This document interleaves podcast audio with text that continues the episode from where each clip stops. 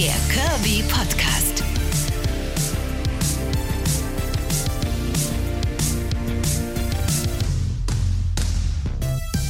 Ihr Feinen, herzlich willkommen zu Folge 2 in der zweiten Staffel von Extragramm der Curry Podcast. An dieser Stelle auch nochmal herzlich willkommen alle Leute, die diesen Podcast überhaupt noch nicht kennen und sich jetzt denken, was ist, wer ist sie, was, wer, hä? Um es mal ganz kurz von vorne zu erzählen, die ganze Geschichte. Ich bin Karin Scholz, Radiomoderatorin bei Radio Brocken in Sachsen-Anhalt und bin schon mein ganzes Leben lang dick. So ganz plakativ kann man das sagen. Ich persönlich empfinde das auch nicht als schlimm. Ich empfinde nur manches, Schrägstrich sehr vieles als schlimm, was die Gesellschaft daraus macht. Genau deswegen habe ich mir mit meinen jetzt Mitte 30 überlegt, einen Podcast zu diesem Thema zu machen, zu all den Höhen, Tiefen, den lustigen Momenten, den schrägen Situationen und eben auch mal den Dingen, die einen fassungslos dastehen oder weinen lassen. Alles aus dem Leben einer curvy Frau hört ihr in Extragramm, der Curvy Podcast. Ihr seid quasi taufrisch mittendrin. Heute Folge 2 in der Homeoffice Edition.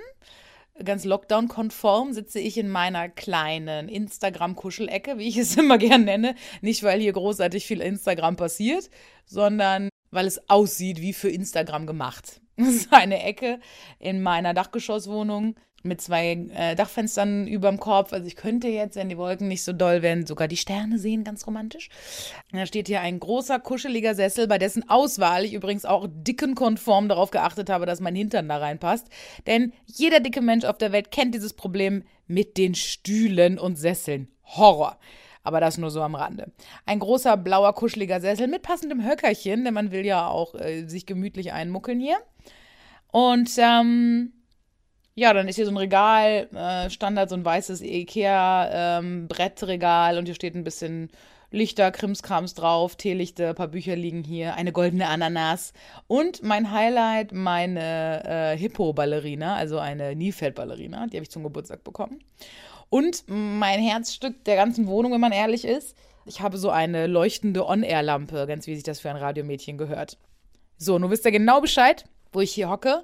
Nun sitze ich hier mit meinem kleinen Mikro und meinem Laptop und möchte in Folge Nummer zwei mit euch über ein Thema sprechen, was ja essentiell ist eigentlich im Leben eines jeden curvy Menschen. Also, ich erinnere mich daran, dass ich schon als Kind sofort mit diesem Thema in Berührung kam.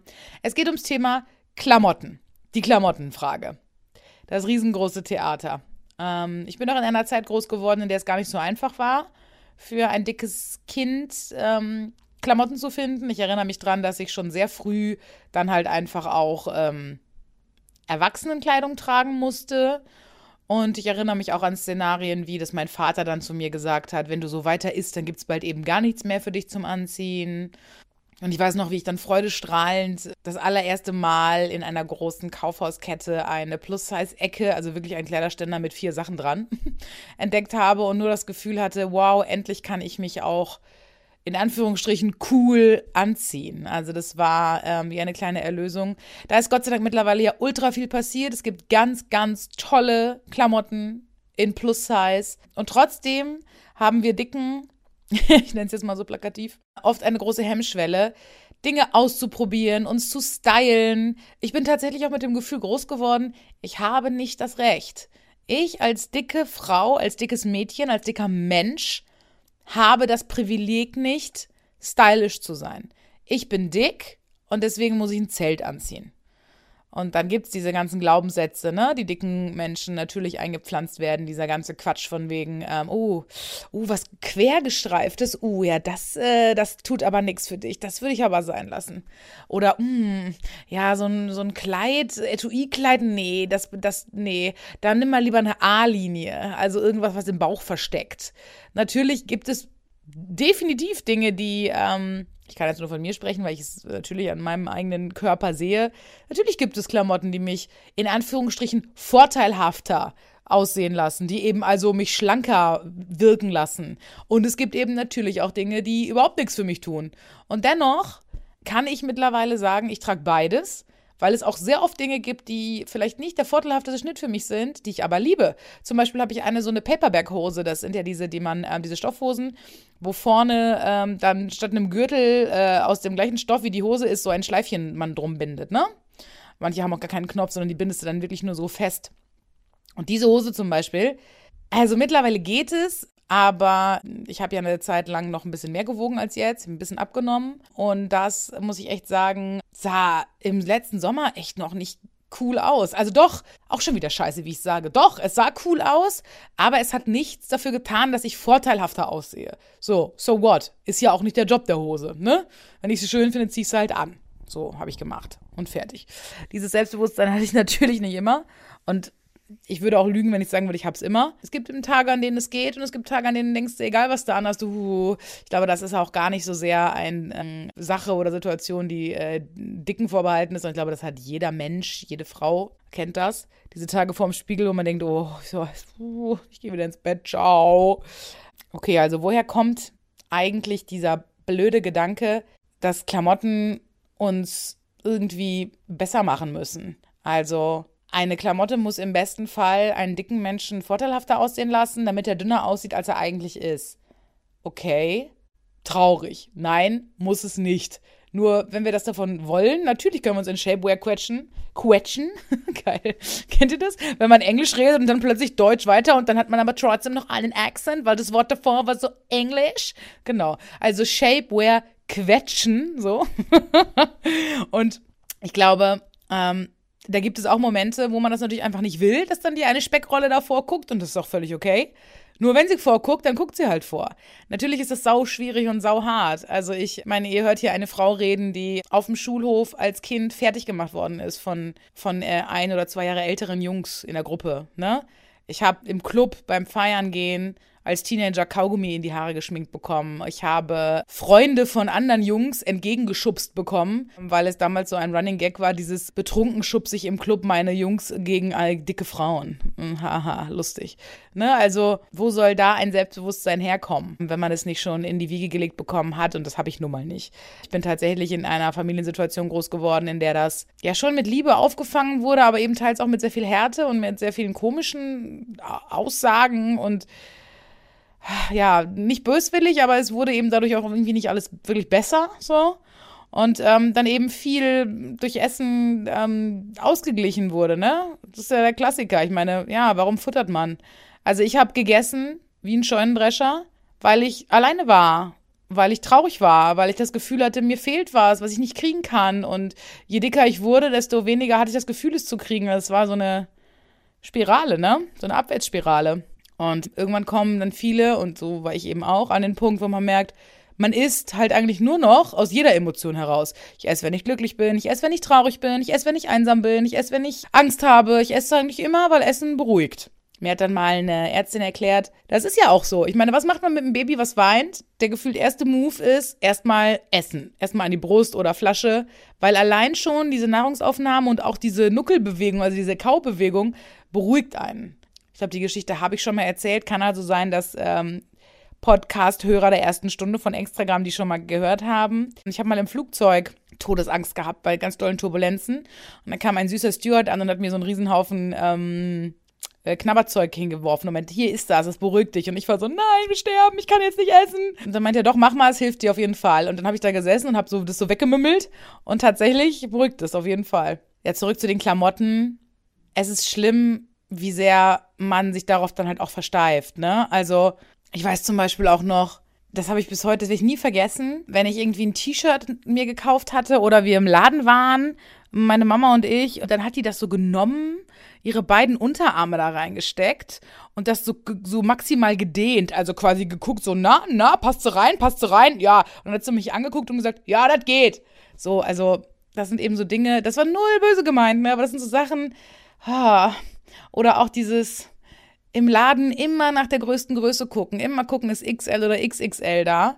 Und ja, das ist dann eben manchmal einfach wirklich schwer, vor allem, wenn selbst das dann nicht passt, ne? Deswegen wunderbar und ähm, ein Riesenlob und thank God there's plus size Couture. Couture vor allem. Couture natürlich auch, aber auch einfach normale Mode. Denn das, diese Zeiten sind wirklich vorbei, in denen dicke Leute sich in Säcke stopfen müssen, weil sie nichts anderes bekommen oder eben nichts anderes stylisch aussieht. Nichtsdestotrotz gibt es natürlich Hemmschwellen. Und ich weiß, dass ich, glaube ich, für immer dieses Ding haben werde, Kann ich das anziehen? Kann ich damit jetzt gehen? Kann ich damit zur Arbeit gehen? Lachen die mich aus? Lachen die hinter meinem Rücken? Ne, das sind so Dinge, die kann ein normaler Mensch dann auch teilweise gar nicht so nachvollziehen. Ich habe eine sehr gute Freundin, die auch wirklich oft zu mir sagt, boah, Karin, ganz ehrlich, da lacht doch niemand. Niemand lacht über Dicke. Ich mir denke, ja, niemand lacht über Dicke, kann ich dir aber ein paar Geschichten erzählen, ey, am Arsch. Also, ich ähm, habe, und das habe ich auch schon mal ganz am Anfang von Staffel 1 erzählt, ich habe bei jeder Gruppe, die irgendwo steht und lacht und tuschelt auf der Straße, bis heute das Gefühl, die lachen über mich. Egal ob Mann, Frau, egal ob jung oder alt. Ich denke immer, die reden über mich, die denken, guck mal, wie sieht denn die aus? la la la. Und natürlich ist das, wenn man dann auch noch was Auffälliges, sag ich jetzt mal, anhat. Also eben was, was stylisch ist, was cool ist und wo man eben gesehen wird, noch doller. Also ich habe zum Beispiel zu Weihnachten mir selber eine Menge geschenkt. Unter anderem Moonboots. Ich finde Moonboots so geil. Die sehen so niedlich aus, wie kleine Weltraumstiefel. Ich liebe ja ähm, alles mit Weltraum und NASA und, und äh, so. Und äh, zum Mond fliegen und Planeten und so. Finde ich ultra geil alles. Weltraum. Und ich finde, die sehen aus wie kleine Mondstiefel, also Moonboots Nummer auch. kleine Weltraumstiefelchen. Und die habe ich mir in so einem Knall Korallpink bestellt. Und ich habe dann sogar auf dem Instagram-Profil von, von Extragram eine Umfrage gemacht und mit Bildern dazu. Ich habe gesagt, Leute, guck mal hier, äh, voll geil, ich liebe die, was sagt ihr? Zu krass oder nicht zu krass? Natürlich habe ich diese Umfrage nicht gemacht, um mir die Erlaubnis abzuholen, dass ich diese Stiefel anziehen kann. Natürlich werde ich die anziehen.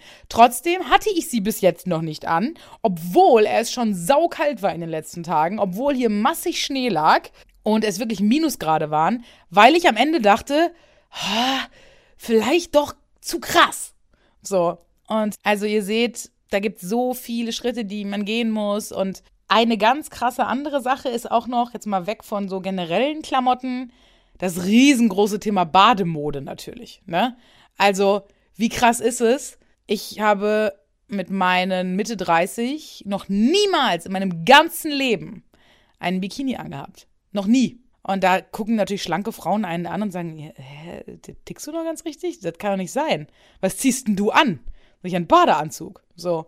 Und das ist überhaupt nicht schlimm. Es gibt sehr, sehr schicke Badeanzüge, ist ja gerade auch wieder total modern, voll in und so. Aber die tragen die, weil sie die schick finden. Die haben die Wahl. Und bis vor zwei, drei Jahren wäre das ja nicht ansatzweise, also gefühlt zwei, drei Jahren, vielleicht auch schon seit zehn, aber für mich wäre es nicht in Frage gekommen, auch nur ansatzweise darüber nachzudenken, mit dem Körper, in dem ich stecke, diesem dicken Körper, einen Bikini anzuziehen. Auch jetzt, wo ich, das äh, sei den, ähm, den Leuten, die jetzt neu dazugekommen sind hier bei Extragram, nochmal gesagt, ähm, das hier ist kein Abnehmen-Podcast, ne? Also wirklich bei weitem never ever. Trotzdem ist mein Weg zu mehr Selbstliebe ein bisschen abnehmen, damit mein Körper ein bisschen gesünder ist. Das erlege ich niemandem auf. Ich sage auch nicht, dass das besser ist als jede andere Lebensweise. Das entscheidet einfach jeder für sich. Ich kriege das komischerweise gut hin gerade. Mir geht es damit sehr gut. Und das ist ja alles, was zählt. Und das sollte wahrscheinlich einfach jeder für sich ausprobieren und gucken, womit er eben gut fährt. Naja, jetzt ist es halt schon so, dass ähm, die Stellen, die früher eben natürlich dicker waren, aber praller, ich sage mal festes Fett, ist jetzt halt weiches, schwabbliges Fett und da ist auch schon ganz schön viel Haut hier und da. So am Bauch und die Brüste hängen noch ein bisschen mehr und die Oberschenkel sind irgendwie weicher und ich denke mir so, puh, ey, okay. Also selbst wenn ich dann jetzt irgendwann ähm, vielleicht mich bei der Bikini-Idee wohlfühlen würde oder wohler, äh, das sieht auch dann nicht unbedingt objektiv gesehen geiler aus, ne? Da sind wir dann schon wieder bei dieser Körperakzeptanz. Aber darum kümmere ich mich, wenn es soweit ist. Jetzt ist ja auch erstmal Winter und ich habe noch mal ein bisschen Zeit. mal gucken, ob ich es diesen Sommer mache mit dem Bikini. Ihr werdet es auf jeden Fall erfahren. Eine andere Sache, ähm, wo ich jetzt gerade von dem Abnehmen spreche, äh, kann ich nämlich auch nochmal andersrum erzählen. Jetzt ist es gerade so, dass ich, das klingt jetzt nach einem massiven Luxusproblem, aber es ist auch ein Problem, wirklich anfangen musste, eine Menge Klamotten wegzugeben, weil sie mir zu groß wurden, weil ich sie nicht mehr anziehen konnte. Und jetzt passieren dann eben auch schon mal so Sachen wie, ich bin es so gewohnt, immer das Größte zu kaufen und zu bestellen. In diesen Tagen bestellt man ja nicht alles, die ich kriegen kann dass mir teilweise dann auch die Dinge einfach zu groß sind. Ne? Also dass ich Sachen dann zurückschicken und nur noch mal kleiner bestellen muss. Das soll jetzt überhaupt nicht irgendein Fishing for Compliment sein oder so. Und ich weiß, viele von euch werden jetzt sagen, ja, äh, Karin Toll, das ist ja schrecklich. Du Arme, jetzt hast du abgenommen und es ist jetzt zu groß. Ach Gott, da haben wir Mitleid. So meine ich das überhaupt nicht. Aber auch das ist eine naja, ein bisschen merkwürdige ähm, Art und Weise, sich selber nochmal wieder wahrzunehmen. Denn, und das kann ich euch jetzt schon sagen, ab dem Moment, wo ihr selber seht, dass euer Körper sich verändert und ihr das vielleicht auch gesagt bekommt von Leuten um euch rum oder ihr das seht, ähm, merkt ihr auch, dass es irgendwie cool ist, aber gleichzeitig merkt ihr auch, dass ihr irgendwie nicht mehr der Mensch seid, der ihr mal wart. Und das ist auch strange. Also, ähm, ich habe mich zum Beispiel erst vor ein paar Tagen auf Fotos, die gemacht worden sind, nicht erkannt. Also den Körper habe ich nicht erkannt. Mein Ding bei Bilder machen war immer, oh Gott, oh Gott, oh Gott, ich will es gar nicht sehen. Selfies, okay, da kann ich mir ja schön von oben links und mit Hals gestreckt und von oben und so, ne? Ihr kennt die Tricks. Aber wenn's, wenn jemand ein Ganzkörperbild von mir macht, da war mir immer klar, das kann nur, kann nur furchtbar enden. Und jetzt ist es tatsächlich so, dass ich für mich sagen kann, das ist nicht mehr so schlimm. Aber gleichzeitig denke ich mir auch, hä, das bin doch nicht ich. Und ich glaube, und das habe ich auch schon bestätigt bekommen von anderen Leuten, die sehr viel mehr abgenommen haben als ich, dass man innerlich eben immer das Curvy-Mädchen oder der Curvy-Junge bleibt. Also, das ist wieder diese Sache mit dicke Menschen, die immer schon dick waren, identifizieren sich sehr krass damit. Äh, das heißt, wir sagen nicht, ich habe Übergewicht, sondern wir sagen, ich bin dick. Das bin ich. Das ist meine Identität.